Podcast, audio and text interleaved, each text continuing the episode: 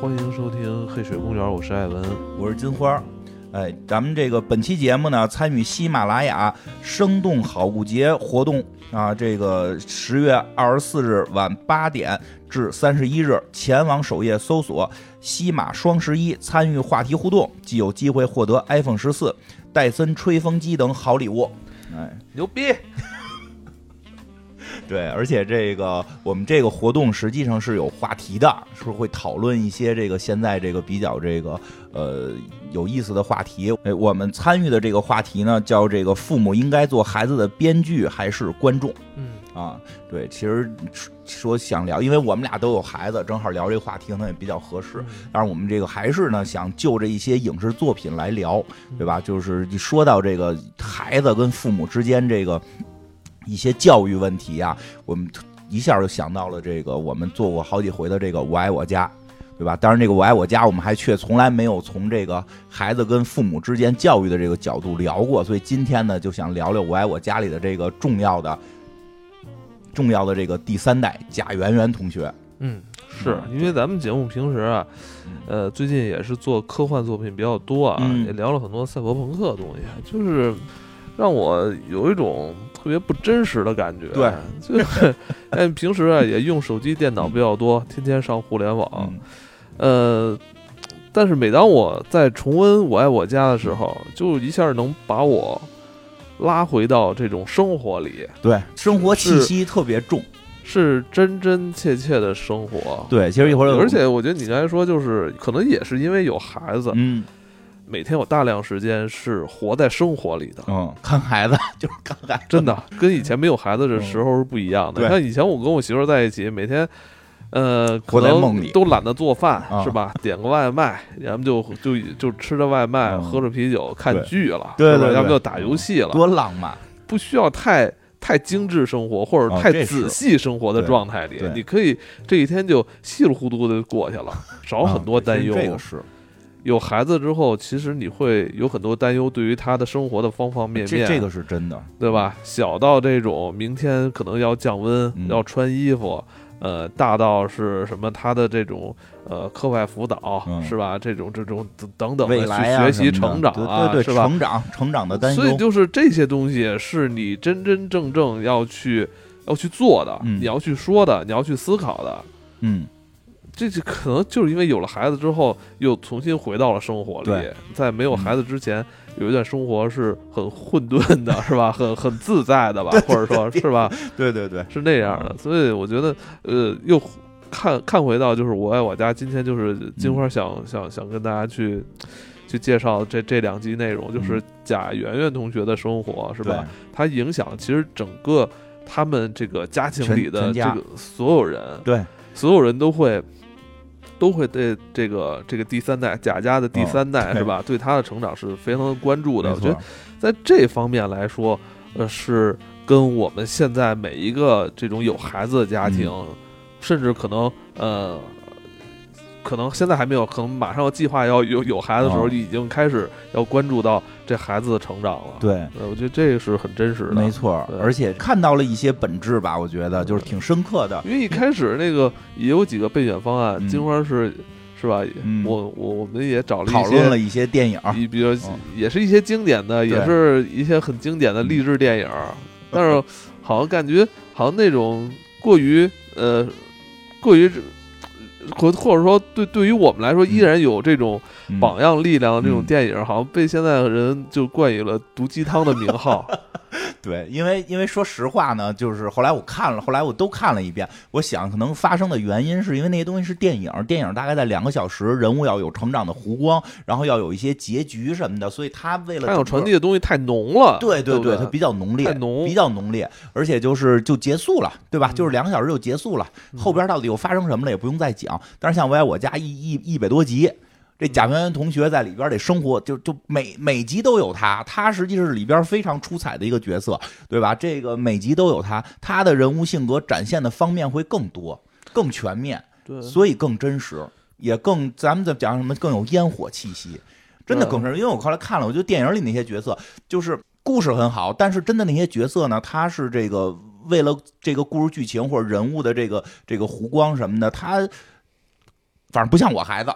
这个贾圆圆同学呢，我小时候看觉得像我，长大了看现在觉得像我孩子，对吧？这个确实真实感会更强，因为他的更多的小毛病是可以有大量的篇幅去展现。其实这确实也是电视剧的一个魅力，因为它时间足够长嘛，嗯，所以它能够去展现更多的内容。然后这个先简单介绍一下这个贾元元同学的这个这个人物人物情况。嗯，他是这个富明老人的这个大大儿子女儿。这是现在家里唯一的第三代，在上小学啊。这个故事反正发生，故事到后期的时候，他已经到六年级，面临着这个升中学的问题啊。应该跟我是同届，因为特意提到了北京今年第一次这个要搞分配了，就是搞这个叫大波轰。我们那会儿，因为在我之前的一届都是这个考试，我那届是第一次不采用考试，采用这个大波轰的方式。哎，是吗？是我们是第一届，我跟贾元英是第一届的。那我比你小，小那我那我们那波怎么还有就是学习好去那个？对，因为就是我们那届觉得这个方式呢，它是可以进一步的改革，所以在你们那届变成了就是谁想去哪个中学，中学有一定的决定权，可以中学对你们进行考试。不记得了，就中学可以对你们进行考核，所以反正我就记得去中学。反正我记得就是当时我们班里边可能呃。前十名或前二十名都去我们那边的一个更好一点学校了。我们这个后半后半区的同学就 就去到这里边。其实他也提到了，就是我们那一届是什么呀？是学习好的老师可以推荐。推荐去好学校，当还是有一个考试啊？我记得好像你们那届是是那个不，就是说我们那届是小学推荐了，中学必须接收。好像你们那届不是完全接收，是中学对他要进行一个考核。但是这个这个好像是有，我觉得反正成绩单都在老师手里。我们那届是我们那届是彻底没考试，彻彻底底没有考试，而且是中学不许干预，就是小学进行对中学进行分配。那你们那那次。我操，有点左呀！你们这个 就是太激进了，一下就改，后来往回找不了，就后来往回调整嘛。改革过程就就是螺旋上升嘛，不停的尝试嘛，也是好事，对吧？要不然真的搁，要不然搁现在搁小学就他妈要要面临一个大考的话，其实小学生压力有点过大了，对吧？但是这个时候就是这个贾元同学，贾元同学呢，这个学习成绩呢相对算比较好。啊，这个虽然有诸多的毛病，我估计贾圆圆这个现在搁在一些家长，搁在一些家长这个这个是他的孩子，可能会觉得挺满意，因为学习成绩还可以。总的来说还是一个好，尤其在数学方面很有天赋。因为我现在经常在这个网上看到这个父母教孩子数学打哭了，对吧？打急眼。会不会现在数学比以前难了？没有，就就是容易急。因为我哎，我看网上不是经常会说一个什么，现在小学生都出这种题了？没有没有，那是骗人的，那是骗人的。其实非常简单，还是非常简单，并没有不是那种一直那种感觉是特别深的那种逻辑题那种。没没有没有不绝不考，绝不考，在小学阶段绝不考。我亲身经验，我们家大孩中学会，呃，中学会比我们那会儿有一些变化，其实没有难，但是有一些变化，叫叫就会出现叫学现场学习题。就是就是现场看考现考数学考现场发挥，就是你提前复习没有用，考有大概十分现场发挥。现场发挥是什么？就是现场教你一个公式，然后你现场给一道题用。哦，现场老师又回来了。对，但是就没有老师教，是题目大概有半篇纸教你一个算法，然后另外半篇算。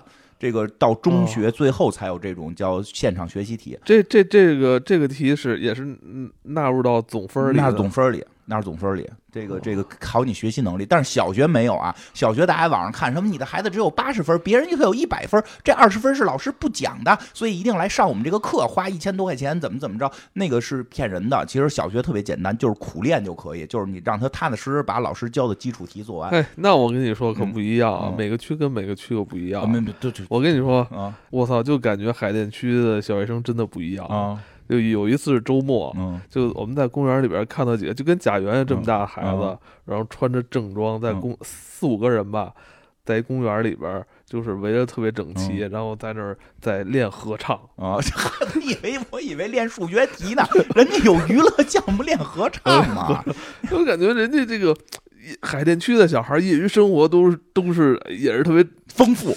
呃，反正不太一样啊。还有一次就是在那个圆明园那个湖，那有就是那会儿一湖湖边上就溜达，完了看一个家长带着孩子，呃，一直在说英文啊。对，不是人说了吗？人说了吗？说的说的，我们家孩子会一千单词够用吗？说跟美国够用，跟海淀未必够。特别恐怖，有海海淀家长。然后我听说现在海淀区的幼儿园大班的每天做作业都要到九点。没，说实话啊，真的就是以我的经验，就是你非要跟尖儿上比，你孩子准备最后去去去出国，没办法，学校就学校就这么卷，你就只能那么卷。你就是你放松点儿，你不抱着孩子上清华北大的心，人家那个。但人家家长带孩子都是得到公园就只能说英文了，不用不用，没没必要去，就是大部分的，就是我承认是有那种鸡鸡娃的，你不跟他比不就完了吗？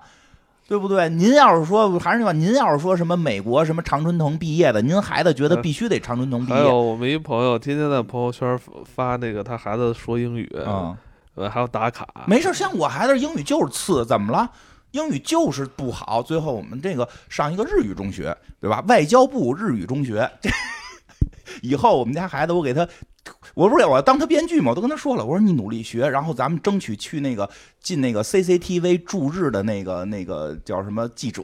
我看那个 CCTV 驻日记者，我关注他微博了，那个那个特特别好看。就是 我说你以他为榜样，以后你也去 CCTV 当驻日记者多好。对，所以今天我们也可以看看这个戏里边贾元的同学是如何 在家里受到这些这个长辈的照顾的。对，主要是贾元就是数学好。数学非常好，然后这个语文不好，语文不好，语文不好，作文经常考六七十分啊，这个这个不太好。当然，呃，主要做他后边专门有一集演过他怎么写作文，就是没有不观察生活，对吧？这个这个写什么一轮红日映着朝阳，我作为北京的这个小学生，知道首都离我很近。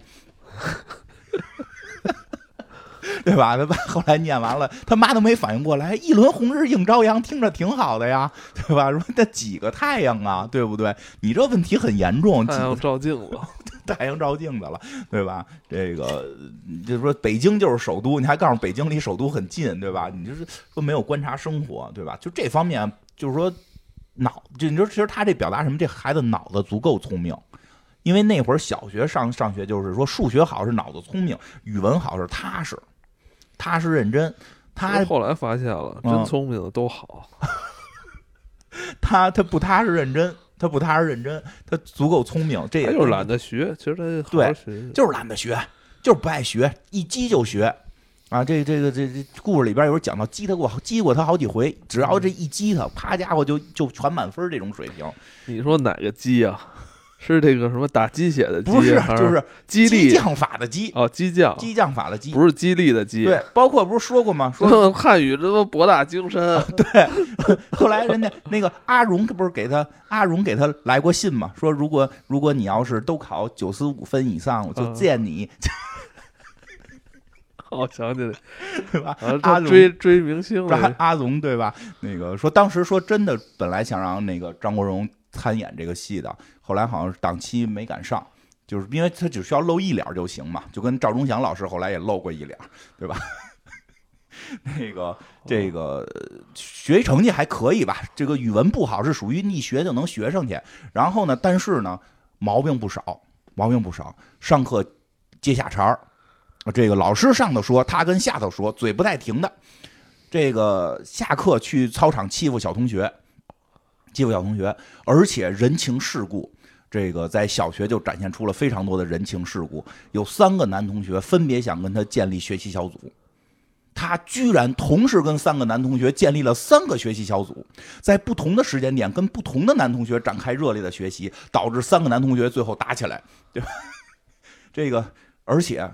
这个还有一点很聪明什么呀？因为他们家的这个情况吧，他爷爷是这个这个呃老这个老领导，爸爸又是在这个年富力强的这个机关干部，二叔虽然文化不高，也是勇勇闯海南去这个创业经商，所以他在这个家庭环境之下，培养出了非常这个厉害的这个这个经济头脑，对吧？这个一会儿也会讲到，有一集里边，他爸爸给他拔了个高，他经济水平啪一下上去了，在学校里成立了公司，带着高年级的同学给低年级的同学收费写作业，对吧？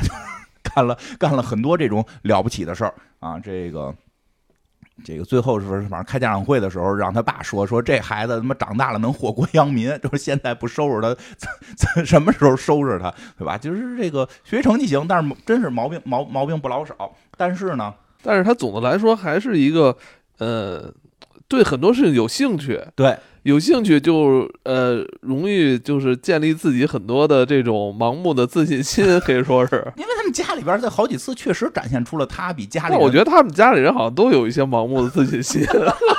是 是是，他爷爷是，主要是随家里，主要是随家里。但是确实也多次展现出了比父母爷爷的水平高。比如他爸爸有一次跟他妈妈一块参加这个嘟嘟牌方便面的这个竞猜活动，说答对一些题就有可能获得这个这个什么这个旅游的机会，出国旅游的机会。但是他爸爸在最后一道题卡住了，问嘟嘟牌这个康师傅和这个统一这三个品牌哪个是大家最喜欢的方便面？嗯。他爸爸去什么粮油局调了数据，最后都没查出来。人家贾圆圆同学来了一下，说出了答案，说你得先看题再审题。嘟嘟牌有奖竞猜，你不答嘟嘟是最喜欢的方便面，人凭什么给你奖？对吧？也可见这个贾圆圆这个脑子是足够好啊，足够好。但是呢，确实也出现了一个问题，这个脑子足够好吧，有时候大人就弄不过他。对对吧？这个在早期的一集里边，你看第二十一集吧，叫《女儿要远航》，这集里边就展现出了这个大人有点玩玩不过这个贾圆圆，对吧？但是这集真的我觉得特别有意有意思，也特别有讨论的话题的空间来去聊我们今天这个到底是给孩子当编剧还是给孩子当观众？因为我觉得这片里就告诉我们大家，孩子就不允许你给他当观众，因为孩子需要你给他当当制片人。对吧？为什么呀？因为说有一天贾圆圆同学在学校上学回来啊，跟家里边突然问了家里一个很重要的问题，就说孩子有远大的理想，该不该支持？其实家里边很机敏，家里边知道这孩子诡计多端，所以马上说那得是好理想，对吧？万一你又是追星的理想怎么办？对吧？你得是好理想，你不能说理想是当坏人。他说当然是好理想，我的理想是当海员，对吧？当海员，咱们国家有那么大的这个海洋资源，需要航海的人才。今天我们听了一个海洋海员叔叔给我们做的报告，对吧？那会儿就是我们上学真的就天天听这个，经常有报告，对吧？这个反正我们学校有这种这个这个什么各方面的成功人士，这个国家国家运动员冠军。对吧？然后这个什么消防员、警察叔叔，这个这个这个解放军叔叔，经经常来学校做报告。听完之后都深受感动，深受感动。但是每次好像感动的方向都不一样。因为我特别印象深刻的记着，我中中学的时候有一个那个同学特别喜欢一个女生，然后后来没追上，准备放弃了。结果当天下午听到了一个，就是一个忘了具体是什么的报告了。但报告内容就是告诉大家要努力，要有信心，梦想值得追寻。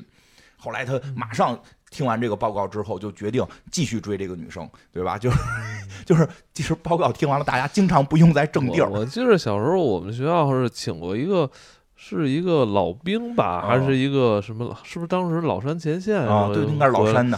我不记得，反正是一个这个军人叔叔，然后就是给我们讲那个，好像就是他在战场上的一些经历。后来。对我就是作用挺大的。嗯，你干了什么？后来我爸揍我时候，我就老想这段，然后我就特别坚强的挺过去了。全都不用在正地儿上。其实老师安排这些讲座是让大家努力学习，不要害怕这个。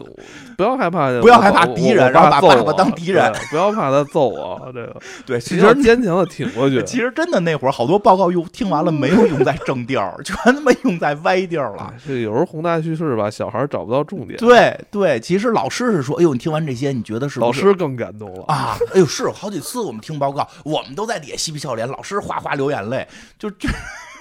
然后大家回头看老师，哎呀，老师怎么了？听见什么？因为那会儿小嘛，他不懂嘛，对吧？这这正常。所以贾圆圆这也是老师让他们听这个海员叔叔，肯定是海员叔叔讲怎么努力、怎么艰苦了，是想让贾圆圆同学他们在学习当中艰苦，可能也是想让贾圆圆他们同学知道，这个说你想你未来想当海员，你甭管想做什么，你想做成功，你得有知识，你得有努力，对吧？想让贾圆同学好好学习，但贾圆同学。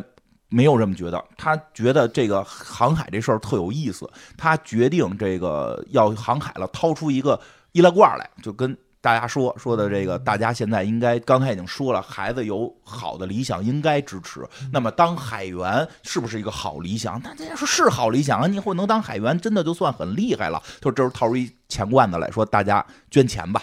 我得现在就得准备海洋方面的知识了，我得先买几本书学一学，对吧？他爷爷很高兴，说他他这，因为他爸妈还是更关注到这个考试学习上。他爷爷觉得这个你要现在学习海洋知识也是好事先给十块钱买书去，对吧？其实不老少这钱，当时来讲十块钱他爷爷挺大方，对吧？他这是很有经济头脑，当时就说那给你两块回扣，然后这找他爷爷两块钱还要，这时候说但是这钱不够。为什么呢？说因为我已经决定了，我跟我的同班同学、好朋友王扣子，我们俩准备这个什么？准备去这个假期航海。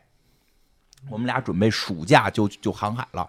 然后他他大家就就一下就惊了，因为你看啊，你这好理想是好事儿，但是两个小学的孩子单独去。航海听着就不是很靠谱，对吧？这有很大的这个危险性啊，对吧？他小姨说说，要不然我们带你去这个旅游，坐个大轮船，不也可以体验航海吗？他说不行，就是我们听完那个海洋的那个航海员的报告，我们就得让海员叔叔那么去航海，乘风破浪，乘风破浪，而且咱们国家的海洋这个这这么大，我得西沙群岛。说如果到了暑期，咱们跟这个。台湾省这边这个这个能够通这个这个通航了，我们就准备去台湾省登陆了，我 对吧？大家一听都傻了，说这个就不太靠谱啊。但是就是话在前头，这贾云很聪明，话在前头读读好你了。说了，你你你们刚才都说了很多很正确的话，说要支持孩子的理想，你们现在一下就打击我，不能让我去航海，是不是就不行啊？对吧？所以这个。这贾圆圆也没给他们再反驳的机会，就跑回屋了。这时候剩下这人就开始开会，说如何面对孩子这个好理想。这个好理想你又不能够，你又没有能力去支持他完成。对，不好反驳。你又不好反驳，因为正确的话都说完了，对吧？他二叔就说说，要不然就是咱们这个拿成绩压他，对吧？让他全考一百分才允许航海。对吧？那和平女士说说的没有用，这孩子就不吃这个。只要你一激他，他马上就给你全考一百分。他因为他有这实力，他只是平时不学，他不是他不是学不会，他是不好好学，对吧？然后这个他爸爸还是非常有这个这方面的智慧的，对吧？一下就说说的那个，那咱们可以以毒攻毒，怎么办呢？第二天拿回一堆书来说，咱们家里现在这几个人就开始拿这个。去这个这个知识来压他，让他知道当海员这个事儿不容易，对吧？这个每人负责教他一门海洋学知识，然后最后让他到暑假，他发现他学不会，你就可以跟他说：“你没这天赋，嗯，你干不成这事儿。你现在知识都学不会，你去航海不出问题了吗？对吧？”这个听起来是个好办法，但是没想到贾圆圆确实确实是天之娇女，聪明过人。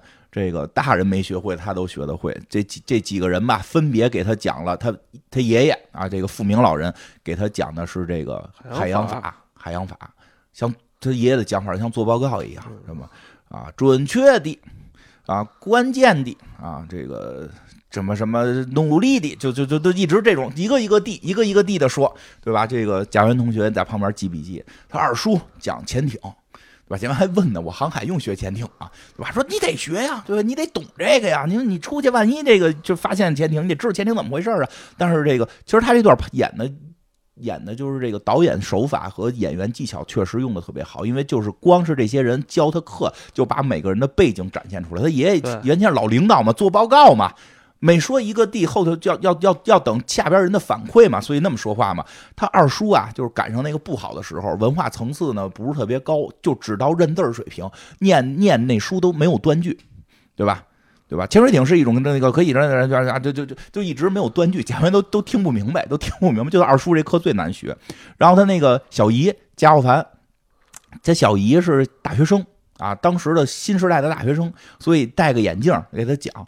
第一章第一节第一点是什么什么什么，对吧？就真真跟大学上课似的啊！还有他妈，他妈也比较逗。和平女士是这个曲艺工作者，曲艺工作者这个可能就是在这个文字方面就稍微欠缺一点，所以他们俩是互相学，还得问说我国传这这字念什么呀？还得问贾元，这字念博，念博啊，传播对嘛？传播嘛，就不认识这字儿，对吧？这个还有他爸，他爸是负责教这个逃救生，要逃生的这个这个这个这个步骤。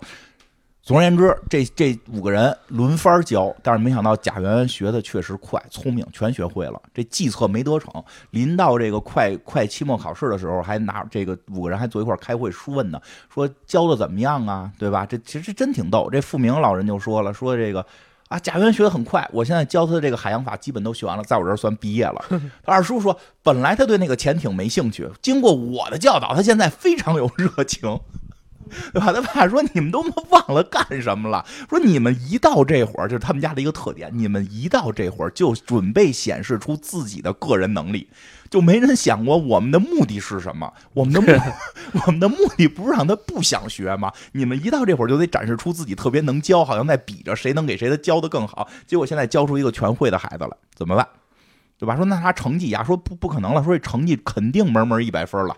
这个成绩现在已经这个，因为前头有测验已经看出来了，对吧？最后就最后这个说，那咱车轮战，从他睁眼就开始问他问题，耗死他，对吧？结果这 没用，就是一睁眼就是他正洗脸呢，他妈突然问他。我们呢？一九八三年，那个这个全世界的这个船只遇难到底有多少艘？对吧？说啊，妈妈，我还在讲，我刚睡醒，说现在快回答，你到底会不会？对吧？就就是回答嘛，都帮他强化记忆了。绝对，其实越越这样，他记得越深啊。一共多少不？而且什么呀？不光能说出有有多少这个这个事故，还能说出这个里边有多少是这个商船的，多少是军事的，就反而确实加强他的记忆力了。这个小时候确实孩子聪明，这个脑子也快，全全会了。最后最后这个全家等着这个最后一门考试。最后大家说说看，就是前几门都是满分了，就最后这门要还是满分，这个这边这玩意儿怎么办？对吧？怎么办？说这个小姨说，要不然就还是带他去旅游。他说你之前说带他去那个坐大轮船都不同意，说那咱大家再多凑点钱，就带他那个去这个。更远的地方坐坐游坐游轮，对吧？其实这也很关键一点，就是就是这这个这个不少钱呐，嗯，对吧？理想得花钱，是，得干出好几千去，在当时那个时代，你弄好几千。不是一个小数目，对吧？虽然说他们家住着这个三三室三三室一厅的大房子，那不是国家分给他这个他爸爸的嘛？就分给这富明老人的。他们手上没那么多钱，别听他小叔说创业呢。实际当时在海南那个开垃圾什么什么处理垃圾、炸油条什么的，就干还还还 还干马仔，对，就干马仔呢，对吧？没有钱，大家准备开始给这孩子为了他的梦想，看能不能凑出这个这个。这个坐大游轮去更远方的这个钱，说其实他们后来说说，即使这样，孩子都未必答应，因为孩子开始的梦想是暑期跟王扣子一块儿去旅游，一块儿去这个不叫旅游，去航海，要去西沙群岛。说这个怎么？小时候好像有那么一篇课文哈，对对对，还背呢，对对对，很美丽嘛，对吧？说这时候怎么办呀？这不是孩子回来了，就大家就坑你，就就是说说这个，你看能不能这个就别跟扣子俩人去了？说还是家长再不行，我们再凑点钱带你怎么怎么着，对吧？一下家长说啊，你们就是不想让我去那个航海吗？没问题啊，你们这这怎么还这么这个，就是感觉不好意思说似的。这个不让去就不去嘛。哎呦，大家特高兴，孩子可真懂事儿。说为什么？你说是不想去了吗？那不是白学那么多东西了吗？说没有啊，说因为主要今天我们学校来了一个。登山叔叔 给我们做了报告啊！现在我跟王扣子已经决定了，我跟扣子决定了，暑期我们要去登个山，也不登别的了，就是喜马拉雅山珠峰，我们登个珠峰，从北面上就可以，对吧？这个这个，最后这个这个，他爸第二天又拿回一堆登山的书来，大家学登山，想玩用知识压死他，对吧？这集到这就结束，但是真的，我觉得挺深刻的。孩子不会轻轻松松的放过你，对吧？想让你，我太想当孩子的观众了，我太想当孩子观众了，就看着他，啊，对吧？你你，然后不，他得管你，他得管你，他的梦想得管你，得你得给他买单啊，对吧？我真的我就想，他这个就是登山什么的，其实说更现实的，幸亏我们家孩子这不想弹钢琴，他但凡想弹钢琴，我都满足不了。怎么了？说钢琴多少钱？我们家有地儿搁吗？而且我们家琴多少钱？你还买不起钢琴吗？买买买了，我没地儿搁呀。我们家那房子你也你也去过，平房没地儿搁。而且什什么时候弹？你说他什么时候弹？扰不扰民？他他上小学学那个吹笛子，就是那种吹黑管，就他妈 就给邻居吵着过，就他在学弹钢琴。那后来那个吹下去了吗？就就就吹吹了一学期，不吹了。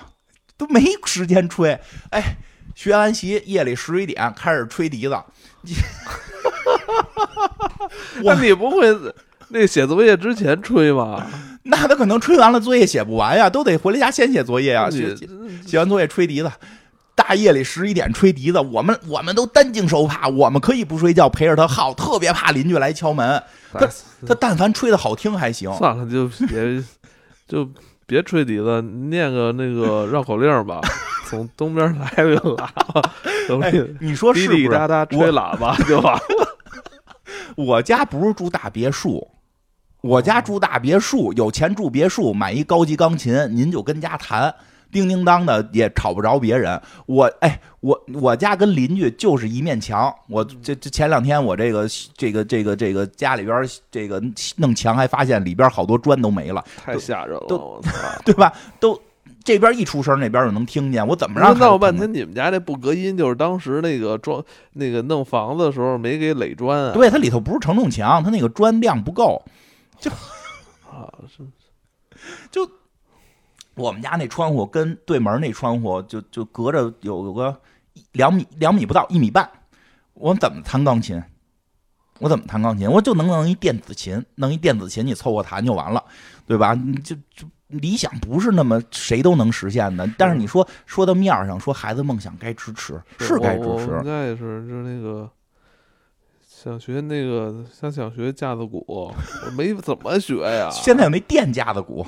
不行，那也不行，那也不行吗？首先，那个东西你力度不一样，电鼓跟真鼓力度不一样。没错，人家正经音音乐人用电鼓来录音，往那个电脑里录音用的。你你要学真的，你还是得那。你要学真的，轻敲是轻的声儿，重敲是重的声儿啊。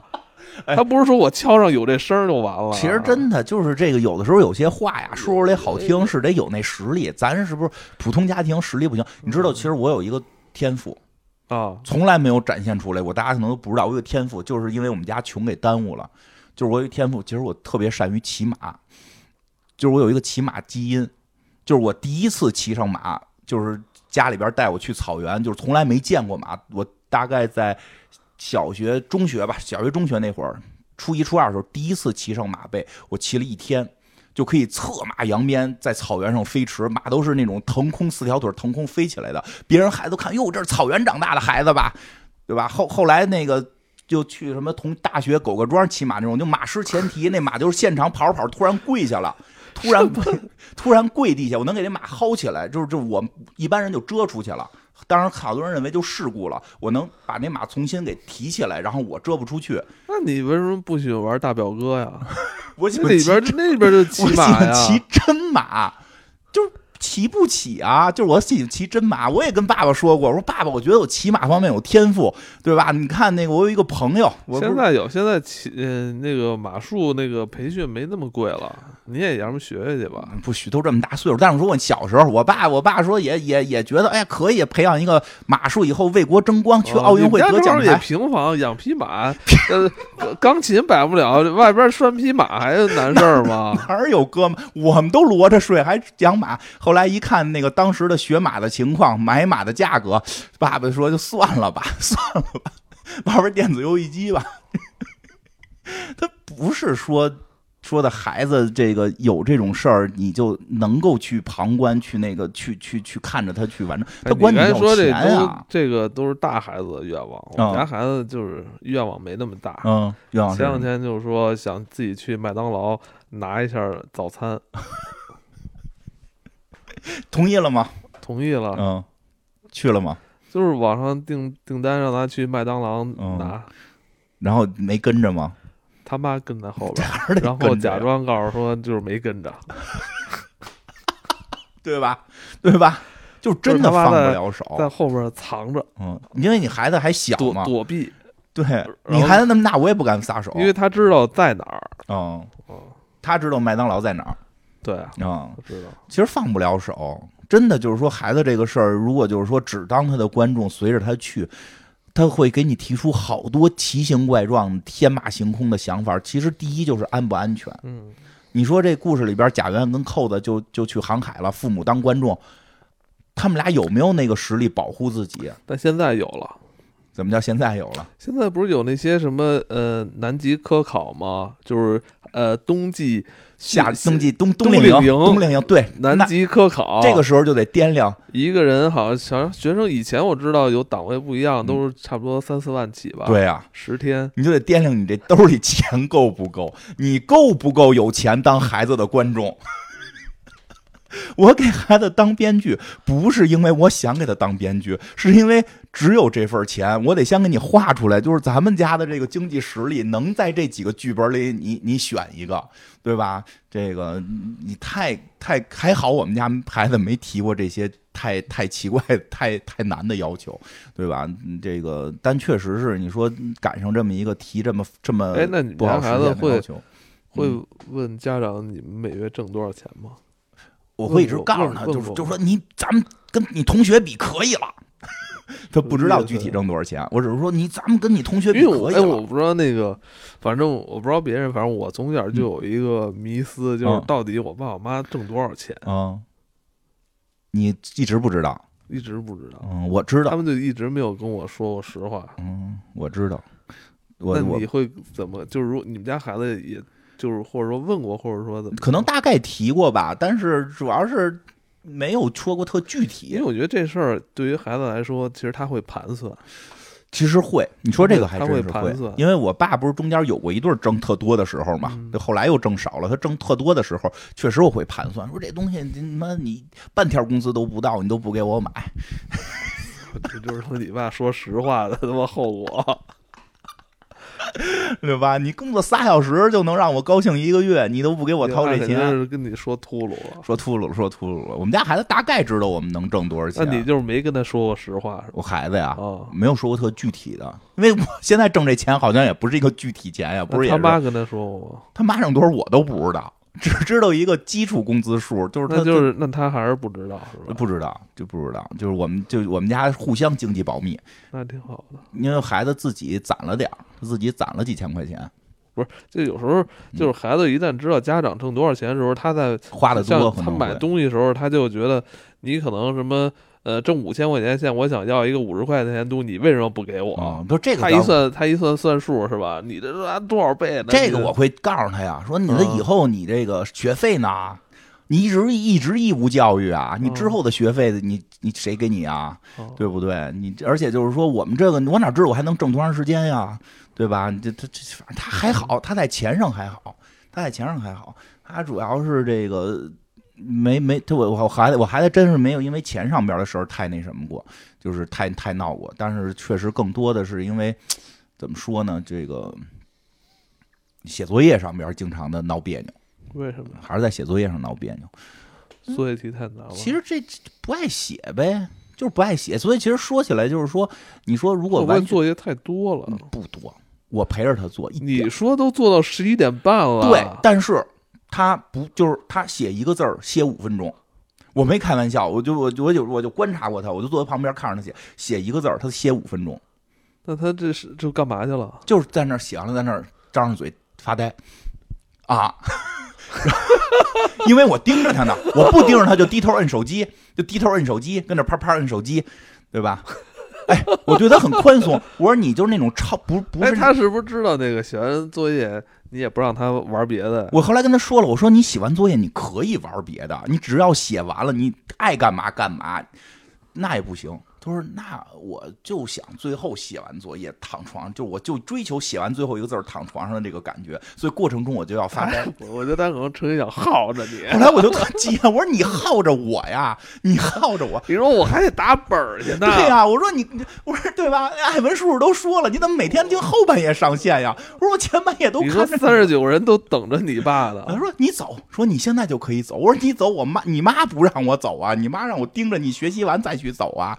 他说你就跟。”你又是你又说实话了，他说咱俩一块儿骗我妈，就说我写完了。我说你妈是傻吗？你妈一会儿过来看你没写完，不又得骂我吗？天天因为这点事儿。哎，而且真的就说起来，就是孩子他这个想法吧，他有的时候不那么实际，不那么实际。他前两天他又开始出主意，说那个说要不然我准备改上网课了。我说你不是现在天天去学校吗？他说有同学家里那边有有有有，比如有情况，他就跟家上网课了。他说咱们也可以说说你出差了，然后我可以上几天网课。我说你他妈去学校都不好好上，还他妈跟家上网课呢？就就是懒懒得过去。对他懒得过去，他不想去学校，他在家可能上网课就弄一个那个摄像头对着自己脑门，他妈底下是一偷偷摁手机。又泄密了，他净弄这个，净弄这个，就是看着他好像在上网课，实际一直在在看手机，知道吗？然后那个头发长，弄一耳机子，弄一无线耳机挡着，实际那块立立立立就是看着屏幕，实际那搁一手机在那看那个名侦探柯南，所以就有的时候你没法不当他编剧，就是就是你你必须得给他。有计划，就是基于咱家现在什么情况、什么钱。你你其实说实话，我们会去跟孩子沟通。比如说，你就比如说他上中学这事儿，我跟他沟通过，我说的。那个，但是我确实会有一些计划，会告诉他。我比如我说他是临临临上中学的时候就要报名上哪个学校嘛，我就跟他说过，我说的。你要跟他说一下宏大叙事。没有没有，我就说基于你个人出发，您的这个英语水平，以我从三年级给你请家教到现在的这个水平，你英语看样子是学不出来。但是你现在就是嗯整天看那几个动漫，学学学了学了一嘴那个日本话，那个这个那个什什什么什么什么什么什么什么。什么这个各种各样的这个什么一一袋米扛几楼这种，他现在都会说。你还给我讲一一一袋米要扛几楼，这个词语法什么意思？我说，要不然就是你现在学校说你们有一机会能上外交部下属的这个日日语学校乐坛，你要是有兴趣，你可以去这个报名。但是他们最后也是抽签抽能不能抽上，而且说剩一半看你命能不能抽上。当然这个你上哪个学校基基于你之后要学哪门语言，你是学。这个英国话还是学日本话，你你你自个儿定，对吧？因为咱们现在国家要求必须有一门外语，你不可能说你不学外语，对吧？所以他就是说最后不行，这这个这个最后觉得还是去这个这个外交部下属的这个学校去学日语挺好的，因为他觉得好学，主要是他有兴趣。这个方面其实确实会问，当然再往后呢，再往后就是说什么呢？你学，那你就得学出来，嗯。你不能说你你说我有一梦想，我就是以后这个要要学习成绩好，然后我每天躺躺着在家上网课，然后实际在那偷偷玩游戏，你成绩就能真好吗？所以还是得逼着他学，你不逼他，他真的就放松了。对吧？而且我也跟他说过，我说爸爸不是有钱到让你说的这个，你中学毕业了之后给你送到常青藤哪个学校一学，对吧？有时候他们那同学说梦想去常青藤哪哪个学学一个什么什么课，我一我都查了。您说那个美国常春藤那个是什么什么大学，我就不说具体名了，哪哪哪个什么什么专业，那学费一年三百万，真的假的？真的，人民币，人民币一年三百万，一年三百万啊。你想想那个《围城》里边怎么说的，对吧？那个时候就有这种。不不行的话，上个克莱登吧。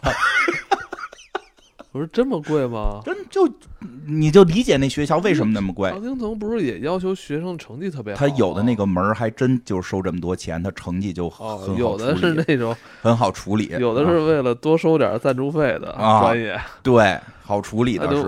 外人一听也都知道，而且确实是高级大学。好专业，我就我查过，我因因为因为周围有人是这个学校毕业的，这个系毕业的，我就不提名了。嗨，我觉得一年能交三百万的家庭都能帮他安排这个毕业之后的出路，没错。所以就就是相当于另外一种，也是一种克莱登。没错，我就跟你说，就是这，就是好多现在就是就是说啊，就是说出正确的话，孩子的梦想得支持，不要破坏他童年的快乐。这个那个说这个话的人，是他的孩子在最后啊。怎么着他都能上那大学，上完之后他怎么着都能当了副总，怎么着可能就是先先给几个亿做一笔小生意，挣一个小目标。咱家没这实力，对吧？我们我跟他说过，我说现在玩命带着你学习，就是你该怎么说？那你怎么他怎么让你去查这个学校去了？他就提起来了，就说这个有有有他知道这学校，你就同学之间说的，他同学有人要上这学校，是他们同学对是。因为他他现在说，我说你现在日语学的是不是？包括还有这种，我说你现在是不是日语在你们班学的也算第一名了？他说不是，他说我说那你不是给你找了也找了家教挺好的，怎么怎么还不是？去我看你都念挺好，老师也老夸你。我们有一个同学在日本上的小学，我说你这不是废画。哎，不是以前那个一般班里成绩最好的那几个学生，都是各方面都很好吗？其实也不是，就我觉得，反正咱们那个时代应该是吧。呃，对，就是老师最喜欢的，就是班里比如说前五名啊，那几个对对对。各科成绩都特别好，然后平时纪律也好，还都是。但你们班没有几个类似于贾圆圆这种，就是学习成绩忽好忽坏，能能全是满分，有时候就掉链子，然后还特别淘的嘛。也有，但是他们就是，他们不在前五名，不在前五名，但是在十二三名左右。对，有这种孩子，也有。我们家孩子也属于这样，就一使劲就考得好，一不使劲就就垮，就得就得，那你怎么办？我你对吧？你说最后你嗯。这个吧，这这个这片儿里边，贾元同学是有一个梦想的，就是后来的长期梦想就是上一个好中学，上一个好中学，然后之后能有一个好大学，才能找一个好老公，找一个好男朋友，这就是他的人生目标了。但就是说，真的，你说对于孩子来讲，我们家没有这个实力，我不得替他画画、规划规划吗？画饼，画饼，我差点把实话说。做做计划，你你一做节目你就老说一些他妈这种冠冕堂皇的正词儿，饼也得偶尔画一画，听众都不知道你到底是怎么回事儿。说实话，饼也得画一画，听众你得激励他呀。很多疑问吧，要不然 听众老说我特别想呃想问问金花老师。你得激励他呀，你得鼓励他呀。我得看了，我说你看看咱们 CCTV 驻日记者这个水平，我爸爸关注他微博那么长时间，都特别棒，对吧？这个这个，我天天追着他微博看他的报道。我说你以后能不能也像这位阿姨一样，这个为为国家做这种报道，对吧？嗯，那个，但是他现在也慢慢大了，有了一些自己的想法。他现在想当兽医。对吧？当兽医也就得跟他说说的。那你要想当兽医，学那你想当兽医，为什么要学日语啊？他是后来想当兽日兽医的，想想应该学兽语。他后来想当兽学兽人，他学日语不是为了，不是因为他英语太次了嘛？他英语实在太差了，就是所以他才改学的日语嘛。就是就是他叫什么？这个这个说哪儿了？不对，他你想他想他想学这个。他想学这个，这叫什么？他他他想他想当兽医，或者说想搞这个生物学。那现在我得给他计划呀。我说你现在到中学，你得这个学化学。你得学物理，你得学生物，因为好像到高中就要，就是一上高中就要分分那个你学哪几门了。我说你得把这三门学好了，所以在初中这三门你现在就不能不能丢。虽然你现在生物，因为他生物现在已经小中考考完了，考得好，那你这化学可以不考。说那你化学也不能放下，你你你得替他规划好，要不然他自己就他也不知道。他那你说是规划问题，那其实你们家孩子大了啊。那我们家孩子没规划，他就玩什么三分钟热乎气儿。那那那你不就得替他规划点吗？你有时候给他报一些兴趣班，他就上几次不想上了。我们家孩子也是，怎么办啊？没办法，就那办法报画画的，什么就我们家算报的少的，因为我们这个不爱不太不太觉得这上头花钱花的少嘛。哎，咱还是说回这个贾圆圆吧。嗯，这个。我觉得还有一集也也特别有趣，嗯，对啊，就是戏剧中的这个故事，可能这个冲突性更强，这个体现的更充分明显。对，就是这个后头有一集，其实这这这也很关键，这集，这集就是他们家里边家长瞎他妈捣乱了，对吧？这个就就是就是有，其实这故事一开始是这个到周末了，一到周末他们家又要吃饺子，结果这个各各这个。叫什么？这个和平啊，和这个贾贾二国，他们就觉得天天周末吃饺子烦了，想吃点好的。吃饺子过年怎么还吃饺子呢？但是现在新时代了，这个都有钱了，对吧？就别老吃饺子，吃点新鲜的。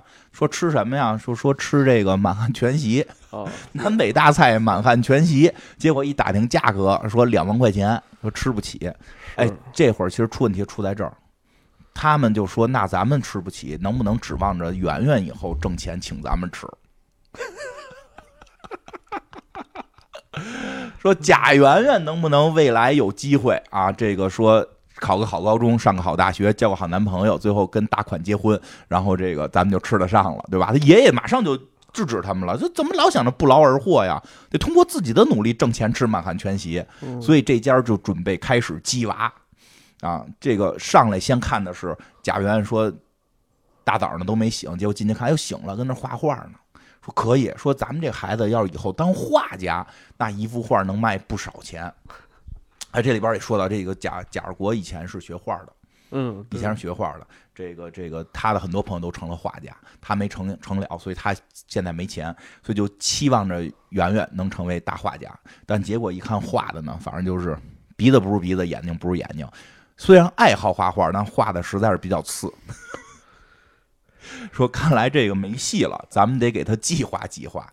计划什么呢？这父母就开始说，从现在的经济形势讲啊，这个像改革开放，前途一片大好，那未来就要让他这个当一个女强人，搞经济，卖书，学企业管理，学股票分析，对吧？这个孩子就是也是很聪明，很快就学傻了。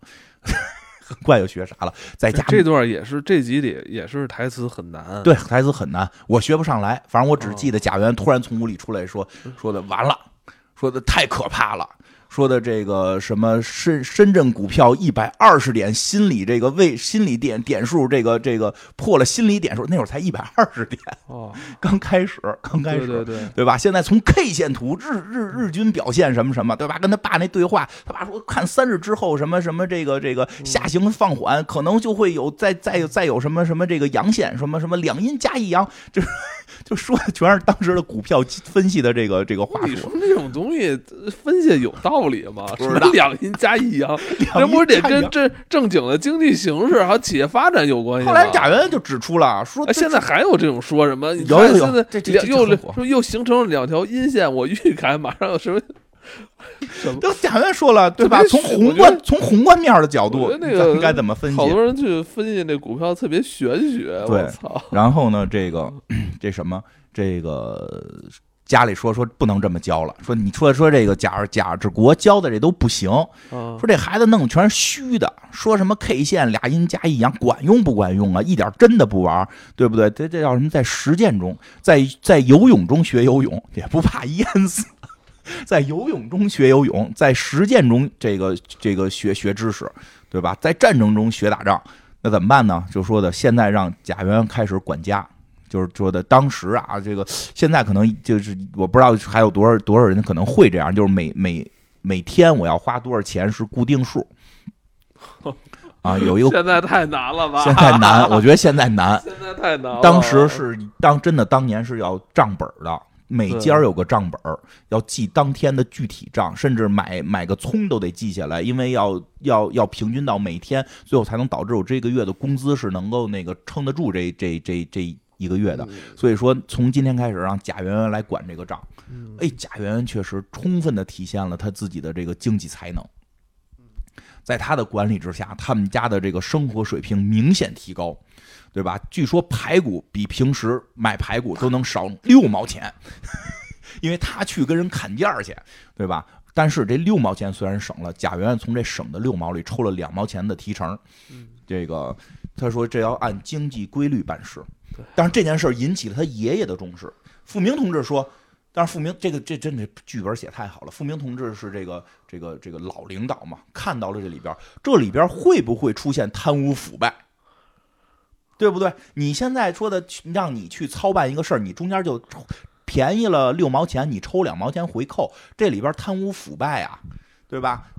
他爸爸也是有这个改革开放新时代的这个领导的这个说说法嘛，说现在有些地方确实在实践，让这个实际的工作人员能够拿到更多的提成，才能激起他们的工作兴趣，这也并不是不合理。嗯，哎，这这以就是以小家见大家，就是就是这这是一个值得讨论的地方。所以这贾元同同学也说了，说确实我们应该以经济经济规律来办事，对吧？这是符合经济规律的，这符合市场规律。然后呢？但是后边这性质就出现了一些变化，因为他现在特别热爱这个家务劳动，嗯，对吧？他说吃完饭我来刷碗。然后这他们家不是有小保姆小保姆嘛？当时是这个小贵哈，小贵说的就是不用了，说不用了，我就剩十几块钱了，你再刷碗我就没钱了。说为什么呀？是因为贾元每刷一次碗是从小贵身上要抽成的。他说他把小贵，哎，贾元很厉害，有了 KPI 的概念，他把小贵。他们家这个小保姆小贵的这个每个月的工作进行了拆分，拆分之后，把他的一个月的工资针对各项的这个工作全部都细化，所以证明了每一项工作值多少钱。他就要去刷这个碗，说你现在刷碗两毛钱，我给你拆分完了，你刷一次碗两毛钱，我刷的没你好，我收一毛五，你得给我一毛五，对吧？他就哎呦这点事儿在桌子上就开始讨论起来，没完了。这时候让和平同志听到了，和和他妈妈和妈妈说说的，你也别废话了，我给你两块钱，你别废话。他说行，妈妈，你我听你的，两块钱揣兜里不说话了。说小贵说那你是不是能刷完了？他说那还是不能。你得给我钱，说为什么呀？说你妈都给你两块了。你看我妈给我两块，说的是你别废话了。我收这两块钱是挣的别废话的钱，不是这个，不是这个刷碗的钱。这孩子已经魔怔了，这孩子已经魔怔了。然后之后呢？后来这个这个继续就是在后后来的日子里上学被请家长了。被请家长了，这个学校里出事儿，学校出事儿了，给他爸爸叫去了，他爸都急了啊！他妈在他爸回来之前，他妈问说：“你先说吧，你犯什么事儿了？”他说：“我没事儿。”要揍他啊！对，他说：“我他他爸回来之前，他就说说我没事儿，我学习成绩挺好的，我原来数学好，我现在语文也好了。”然后他爷爷说：“说别光说学习啊，你是不是这个人这个这个同学之间有什么矛盾？”他说：“没有啊，同学现在都。”都特别爱戴我，我我很可能把我这个这个被骂的小小队长给重新再给选回来，因为他原来小小队长被领导得被老师给给给撤职了嘛，我很可能再选回来，对吧？这时候他爸进来了，就是要打死他，对吧？说怎么了？说这个他替别人写数学作业挣人钱，然后再花钱找人替他写语文作业，导致他语文成绩提高了，就是这么提高的。然后同时呢。花钱，哎呀，这个人花钱贿选，就是花钱让同学们选他当小队长。更可怕的是，在学校已经组建了公司，组织高年级的同学替低年级同学写作业挣钱。这个老师说问题现在非常严重了，对吧？但是贾元同学觉得自己没有错，因为自己在按经济规律办事。你经济规律不能进学校啊，对吧？这个，但是从这儿也看出来，这孩子，但是大家也说不了什么。这孩子之所以现在这么魔怔，这不是他们家给他画的道吗？他爸妈给他编的这个剧本啊，这剧本给编成这样了嘛？当然了，这个这一集后边还有后半集，后半集就是他又重新去画画了啊，这个不这个什么了。不，这个要当画画也就霍霍霍家里人。对，画画就是霍霍家里人，就是他妈一伸懒腰就停，就伸一半停。我你这动作我要来一速写，对吧？爷爷一打哈欠停，对吧？我就给你来一速写，对吧？当然后来简短的说，就是他这给家里霍霍的也够呛，因为他画的那么次，还在努力的追求自己梦想，感染了身边的人，对吧？这个这个孟朝阳，他的这个小小。小小姨夫孟朝阳开始要写作了，对吧？字儿都认不全的情况下，开始要写作，对吧？然后这个什么说什么什么是高尔基要学高尔高尔基写了母亲，他要写二姨。他爷爷居然也被打动了。他爷爷说，他爷爷在参加革命之前是有梦想的，是要当一个裁缝，现在就是服装设计师，对吧？要亲自为这个贾圆圆设计一个免裆裤。说原来我家里就是这就是就是裁缝，这裁什么什么都能做出来，做服装设计师 免裆裤，服装设计师做一个免裆裤，对吧？他的小保姆，他的这个这个小阿姨，这个小贵也被感染了。他说自己现在就是一个小保姆，实际自己也有梦想，自己的梦想是要当一个老师，对吧？就开始逮着圆圆要教圆圆，对吧？结果他画画的这个更打动了他爸爸，因为他爸爸原来就是学画的，重新要拾起来。所以现在改成他爸画他妈，这一家子就都不正常了，魔怔 魔怔了，对吧？那个最后这个这故事到这儿就就也算结尾吧。最后他妈逗他们说：“那我也要，我也要追求理想，我也要画画，我还要画裸体的。”哎，其实有时候就是什么呀？孩子有梦想，简单的喜爱就行了，也没必要他一有梦想就要玩命的给他弄下去。但是这点我觉得特别有意思的点在哪儿啊？其实刚才也说了，我觉得给孩子去做计划、去做一些规划，所谓的当孩子的编剧没什么问题。但但是其实好多时候啊，咱们看到很多故事里，好像觉得这个事儿问题很大。其实是点出在哪儿，就出在了这集一开始说的动机上，因为他们开始要给孩子培养成女强人，什么动机？自己要吃满汉全席。对，父母的欲望强加给孩子，这才是导致给孩子写剧本、做计划出问题的地方。不是基于孩子的想法、孩子的梦想，不是基于孩子自身的能力、自身的条件去做计划，而是把自己没完成的梦想，自己想去实现，对吧？问过呀，那个和平问过贾贾贾二国，说的这辈子你还能不能吃上满汉全席了，对不对？他说我这辈子不行了，对吧？就指望孩子了。在这种情况下，你给孩子做的那个计划，往往就是伤害孩子的。人生啊，他需要一个。应变能力啊，要要及时，这个像开车一样，要及时的发预判，出现问题的时候要要打好方向。这个东西，对，这不怕你计划，也不怕你去有什么，你得，但你要对应变化，你要对，你要这个时代的发展不一样了，你想象的那种。可行性的那种计划发展是可能你那个年代的，但这个年代已已经不一样了。对，你说的特别对。你要对于现在这个时代的环境，这个时代的这个人是吧？你这个时代孩子的梦想。以及未来是事儿，就你不可预判，一直变，对对吧？这剧本不是写死的，一个是得基于孩子本身去给他做计划，再有这计划得一直变，就跟那个那什么似的，对吧？好几年前我也说过，我面对孩子这个上中学之后，准备跟他谈两性话题，对吧？我做了很多计划，我觉得一定要做一个开明的爸爸。那时候你孩子多大？你小学嘛。就七八岁，七八岁啊，做了很多计划，在节目里边说的信誓旦旦。又过了六七年了啊，我孩子终于到这个年龄了，对吧？我觉得自己这个开明的爸爸要跟孩子谈两性话题啊，你交男朋友，爸爸也接受什么的，这这那，没给这机会。不是没给机会，其实你在当年说那个事儿的时候，你是想成为那个更好的自己，但其实我发现他现在没有给你这个机会。对呀，他没有给我成为一个好爸爸的机会，对吧？不早恋，就不喜欢男生。我想跟他说，爸爸跟你谈一谈两性话题，不用。他现在问题是墨迹。对，他说首先首先不用，学校这个生物课都学过，然后其次我对男生没兴趣，就是我不喜欢他们，就。后来我说，那爸爸也很开明啊，你喜欢女生也可以啊，对吧？可以，我这是突然觉得，哎呀，我这个又可以更正确了。说也不喜欢，我谁都不喜欢，我就喜欢自己待着。你们最好不要跟我说话，对吧？就是而且就不是说说的说气话，他确实生活中就是特别不喜欢和和和和人这个就是有特亲密的这种情绪。只有一个好朋友，只有一个好朋友，他们其实也特神奇，也反正。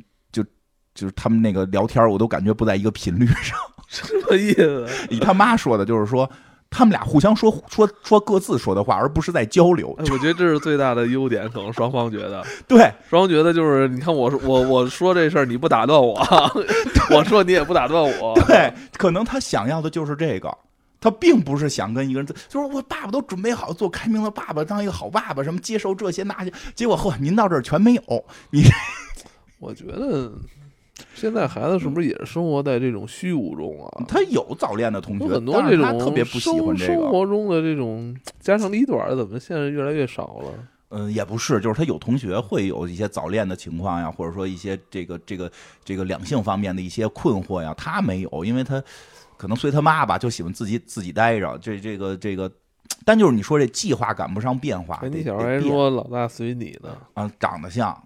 除了这没有了啊！现在变成墨迹，现在最大的困扰是墨迹，就是呃，就就墨墨迹，就就特别墨迹，就是墨迹。对，就是从来我从来没想到过，就是我给他的这个整个这个应对他的最终问题是 应对他的墨迹。你给他准备了一一百个解决方法的这个回答，你都都准备多年了，结果他他他他这没有，你没押中题，所以就得变。就得改变，现在我们就调整新的计划，给他写了新的剧本。没押中题，我操！写了新的。你这还叭叭预测什么漫威的啊？的啊，这金花院长这个预测真准，自个儿孩子没预测对。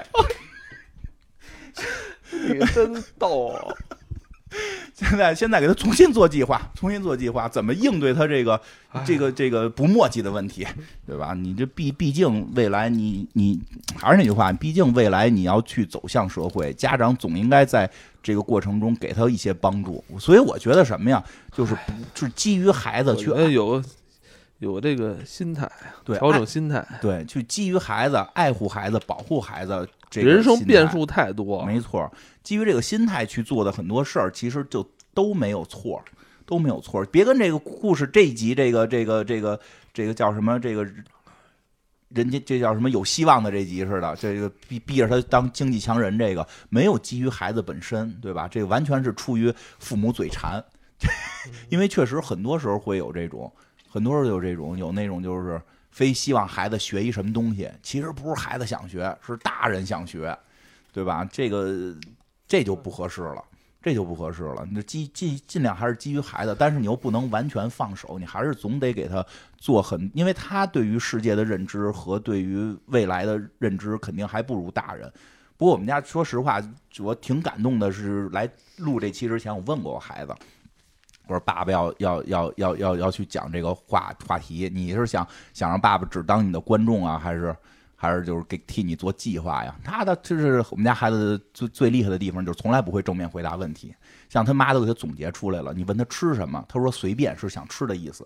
因为他当他不想吃的时候，他会直接说不想吃，他不会说有想这件事。以前不都这样吗？嗯，随便，对，是啊，是啊，就就这样，就个性嘛，个性嘛，也不是人不一样。我小时候就不就不是，我小时候就没有随便，就是想。我想吃大排骨，我想吃排骨，我想吃大虾。我们家孩子就是随便，随便是想的意思，都得都得翻译。然后这个，你是这个少年时期活活的就特别。单纯啊，特别直接，没那么心不重。啊，对对对对对对，人都是少年时期的人，都是少年维特的烦恼。你是中年维特的烦恼。我少年没有，我发你，我少年没有。我今天终于发现了，你是中年维特的烦恼。我少年没有维特的烦恼，我少年就是吃吃大排骨，挺开心的。嗯，早恋也没成功。你确实跟别人活反了。你现在吃大排骨开心？嗯，对啊，嗯，我我我以前吃，我现在也不烦恼了，我现在已经不烦恼了。你是中年维特的烦恼，差不多吧。所以就是真的面对，哎呦，说回来吧，就是面对孩子也挺挺难的。然后就回来我就跟他说嘛，我就说那个你你想。你，我想问问我们家大孩儿吧，因为我们家小孩现在还小呢，我就问我们家大孩儿，就说你到底想让爸爸当你观众还是当你的编剧？他不直接回答嘛，他从来不直接回答，但是他说了一个特别逗的话，他说好多事儿我还不会呢，你不能不管我。我们说这些也都是基于我们跟孩子之间的关系，事儿真是特别麻烦。不不鼓励别人，不鼓励别人说的你要向我们学，你要怎么样？这只是我们这么去去面对我们面对的我们生活中的这些跟孩子之间的烦恼。只是，但其实吧，咱们现在有时候确可能咱俩上社交媒体上的可能比咱同龄人更多一些啊。对，其实咱们上的很多媒体，像什么。什么 B 站什么什么这种什么就网站，其实比较低龄化了。现在，那天我都无意中看到一个视频下边的留言，就好像是那个 UP 主在统计年龄，嗯，后来就发现下边来的都是十二三岁的孩子。嗯，是，就你其实无形之中在虚拟网络上已经在跟那些人在一起了。然后你可咱们有时候可能听到的一些那种。呃，看发发表的看法，可能是那些十二三岁，可能就是你孩子的那那些那种看法了。对，是，所以跟他们交流也还比较顺畅，这也是一个好处。好处就跟他们交流，确实有一种和网友聊天的感觉。啊，会不会是他们在说这些是毒鸡汤啊？有可能吧，有可能吧。嗯。确实有，真的很有可能，是因为他们现在不太爱看这些。他们不爱看这些，他们不爱看这些。他们现在比较爱看那些那个悬的、悬悬悬的乎的，每每天给我介绍各种各样的都市传闻，就是活在一个虚构里。嗯，那些都是虚构的，对，是吧？所以，觉得家长还是需要那个家长需要，我觉得需要清醒一点。需要清醒一点，因为孩子是成长都是迷茫的，都是对，就是爱幻想的。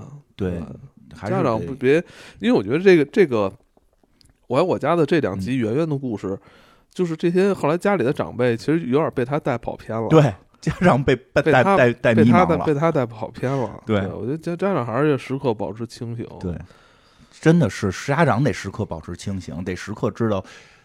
自己的。家庭的一些情况吧，真的不是孩子说，我我个人觉得啊，这不是说孩子就随便去做，我们只去做观众就就就能实现的。首先，孩子就不会放过你，因为我看 孩子不会。我看前两年就一些也是一些这个鸡娃的悲剧，就是最后其实我感觉就是家长跟着这孩子一起对陷入到了那种怪圈里，被就是那种。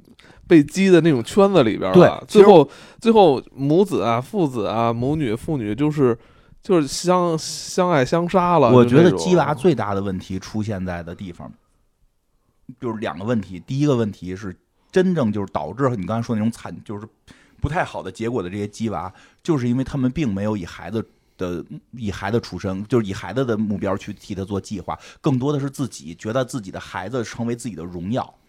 让自己的孩子其实达到一个什么高度？他你说想要成为自己的荣耀，其实这是虚构的。对，这是这是还没有实现的，可能也许能实现，但是他现在你已经活在那种实，就是他能实现的那种虚构状态里了。就这种事儿就特别很危险。对，这就像这集里边说的，我们身上让孩子让请我们吃两万块钱的满汉全席。对，如果你他们在假，他们假设这件事儿已经成立了，没错。呃，我就说，如果自己都还没吃上呢，你期望于孩子去做这件事儿的时候，你给孩子做的计划基本都不太可能是对的。所以其实问题都不是出在是不是该该给孩子做计划、写剧本这件事儿上，而是别写错的。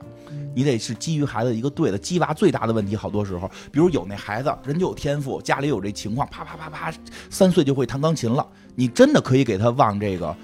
钢琴艺术表演家这个这个这个方向去发展，去去你所谓所谓的鸡娃也好，所谓让他努力也好，他有这天赋，有这能力。好多时候咱没这水平，没这实力，也可能孩子也没有这么强的天赋。但是看别人这么做了，觉得我也要这么做，因为我觉得我我真的就是我在这个养孩子过程中听到最多的一句最多的话就是谁谁谁的孩子已经能背三百首唐诗了，你的孩子现在能背几首？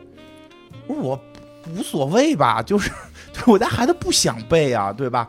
我有给他的计划，但这个计划不是说我要拿我的孩子出去跟别人比，说就或者说我要拿我的孩拿别人的孩子做一个模板，而是基于自己的孩子，这个是一个特别关键的问题。鸡娃最大问题是在这儿，鸡娃另一方面的出现一个负面的问题，我觉得是什么呀？反而把所有鼓励孩子学习的家长全打成了反反反动派。我就有的时候就是，我是有朋友问你干嘛呢？我说盯孩子学习呢。别人说你们不要鸡娃了。我说我孩子连他们家庭作业现在都写不完。不是，这现在就是非常极端，就是我，要不然就是不干，要不就就是说就啊就是啊，这这这这。我说我孩子都初三了，老师又打电话说孩子数学作业没写，我不得回来盯着他把数学作业写完了？哪关系？说这话人他应该没孩子。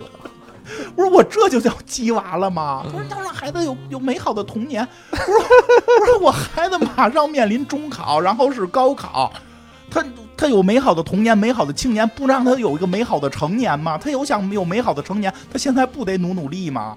对吧？我又没有说给他。打鸡血的，让他干很多他课外的事儿，他课内的事儿现在都够呛能完成。他就仗着小聪明，考试成绩没下去，就谢天谢地了。但是你不能天天被找家长吧？行了，你也没说实话。你他妈现在盯着他学，就是因为现在现在没开十点零，开了十点零，我会想办法躲一躲，我会想办法躲一躲。哎，我现在想出的一个办法就是请家教。让家教看，家教看，花点钱让我打会儿本儿。哎，又说实话，这节目太节目太实在了，要不然太浓了，要不然就感觉前面太浓了，要稀释一下稀释一下，稀释。那这种人生中需要变通，别把别把家长也别把孩子都逼到死胡同里。没错，我觉得家庭关系、家庭和睦才是第一位的。对对对。对，剩下还没有实现的那种东西，可能是个，呃，不要太追求太极端了。对对，保护爱的人啊，替爱的人做好这种，这个这个这个帮助吧，就是得给帮给爱的人做好这个打好辅助，对吧？其实挺好。那个也真的，这个到最后了，也非常感谢这个喜马拉雅给我们提供的这个话题。其实一直也没有机会去聊那么多孩子的事儿，主要真的是以前节目里边说过夸过好多海口，很多听众们其实也问说啊，这到日子了，跟孩子这些话题聊的怎么样了？今天有机会也说了说，说了一半，那些听众太坏了，说了一半贾圆圆，说了一半自己的事儿，对吧？这个也感谢喜马拉雅的这个活动，这个呃生动好物节的这个话题活动，大家别忘了十一月二十四日晚上八点至三十一日，这个前往首页搜索呃西马双十一，呃参与话题互动，即有机会获得 iPhone 十四、戴森吹风机等好礼。大家都试试啊！试试吧，就中奖就是你。对对，中奖啊！拜拜。